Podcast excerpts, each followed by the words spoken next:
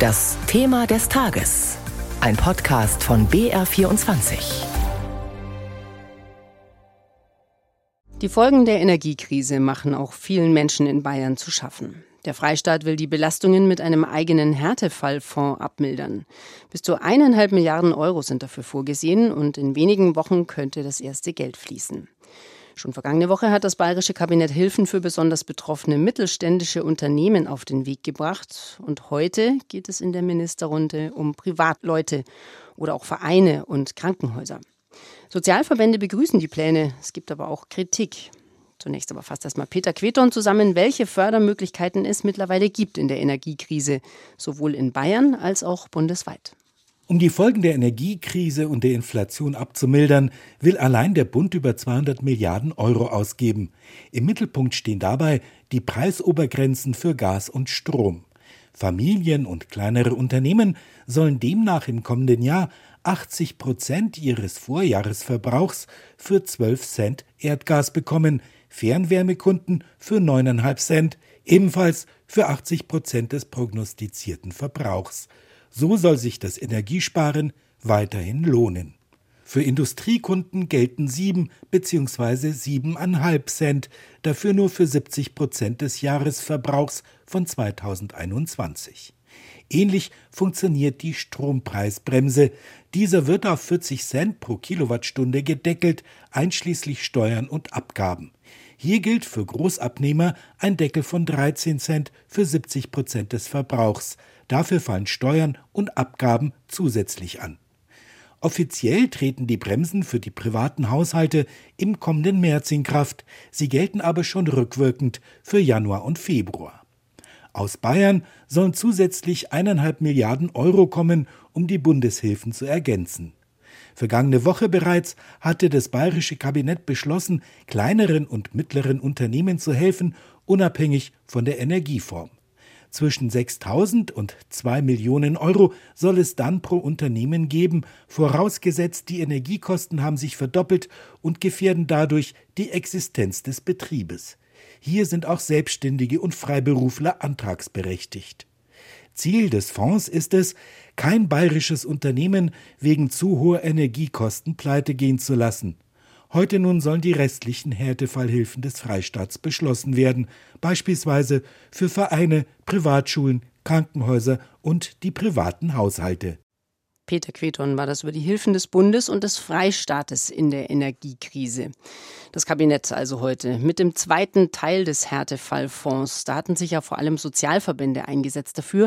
Und was Sie vom Bayerischen Fonds halten, das hat Holger Roman Nicole Schley gefragt, die Landesvorsitzende der Arbeiterwohlfahrt. Frau Schley, angesichts der Energiepreisexplosion spannt der Freistaat jetzt ein zweites Sicherungsnetz auf für all diejenigen, die von den Hilfen des Bundes bisher nicht erfasst werden. So begründet das zumindest die Staatsregierung. 1,5 Milliarden Euro will man für diesen sogenannten Härtefallfonds bereitstellen. Ganz platt gefragt, ist das genug? Das wird sich zeigen, ob das genug ist. Ähm, also Fakt ist einfach, dass viele Privatpersonen und soziale Einrichtungen oder auch die Wirtschaft finanziell vor einem Kollaps stehen und zwar unverschuldet und dass der Staat hier handeln muss, ist für mich selbstverständlich. Ob das Geld am Ende reicht, wird sich zeigen, aber das hat sogar Herr Söder schon gesagt. Also ich denke, der Wille äh, der Staatsregierung ist da, da auch noch mehr Geld in die Hand zu nehmen, wenn das nicht ausreichen sollte. Jetzt heißt es von Seiten der Staatsregierung ja, die Gelder sollen die Hilfen des Bundes ergänzen. Ja. Tun Sie das denn aus Ihrer Sicht oder wird da an manchen Stellen doppelt ausgegeben und an anderen gar nichts? Naja, der Bund ist äh, für seinen Teil zuständig und hat ja auch schon sehr viel getan ähm, mit dem Erdgas-Wärme-Soforthilfegesetz, mit der Strom- und Gaspreisbremse, äh, mit dem Härtefallfonds für soziale Einrichtungen. Das sind ja alles die Aufgaben, die der Bund übernommen hat. Der Freistaat sollte nun für seinen Teil der Aufgaben einstehen. Also in erster Linie tatsächlich auch für die Privatpersonen. Ähm, meines Erachtens äh, stehen wir hier vor einer Situation, wo ganz klar ist, dass die Menschen am Rande äh, dessen sind, was sie leisten können. Und hier erwarte ich eigentlich eine ziemlich schnelle, niedrigschwellige und auch vor allem unbürokratische Hilfe. Denn was jetzt in der Diskussion ist, was Herr Söder auch äh, schon angesprochen hat, mit, äh, dass die Bürger auf SG, SGB II zurückgreifen können, das reicht aus meiner Sicht nicht aus. Denn für diejenigen, die das nicht wissen, äh, da, da sind ja Sozialleistungen für die Hilfen zum Lebensunterhalt geregelt, also zum Beispiel die Grundsicherung. Und äh, es sind lange Wartezeiten äh, äh vorhanden, man muss lange Anträge stellen. Und natürlich wissen wir auch, dass diese, diese Zahlungen nicht ausreichen. Das sieht man an den Schlangen, an den Tafeln und überall sonst. Mhm. Diese Hilfen vom SGB II, die Leistungen reichen nicht aus. Mhm. SGB II, um das nochmal für die Hörer zu erklären, ist das Sozialgesetzbuch II. Korrekt, genau. ganz genau, ja. Sie sagen ja auch, oder auch andere Sozialverbände wie der VDK, dass das Ganze auch eine Frage der gesellschaftlichen Stabilität sei und des sozialen Friedens im Land. Können Sie das ein bisschen erläutern? Ja, ähm, ich, ich mache es jetzt mal am Beispiel. Also ich bin ja äh, die Vorsitzende der Freien Wohlfahrtspflege im Moment und Landesvorsitzende der Bayerischen Arbeiterwohlfahrt.